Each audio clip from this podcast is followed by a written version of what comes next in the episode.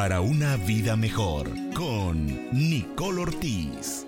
Dios respondió a Salomón, puesto que este ha sido tu deseo, te concedo sabiduría y conocimiento, pero además te daré riquezas, bienes y honores como ningún rey tuvo ni tendrá.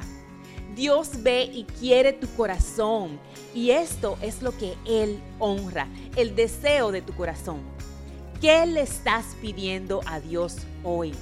Hoy es el día para que le pidas a Dios bien. ¿Qué le estás pidiendo a Dios hoy? Pídele de manera que seas instrumento para dar frutos para su gloria. Ese es el propósito para el que Él te creó. Para una vida mejor con Nicole Ortiz, contáctanos 949-209-6378.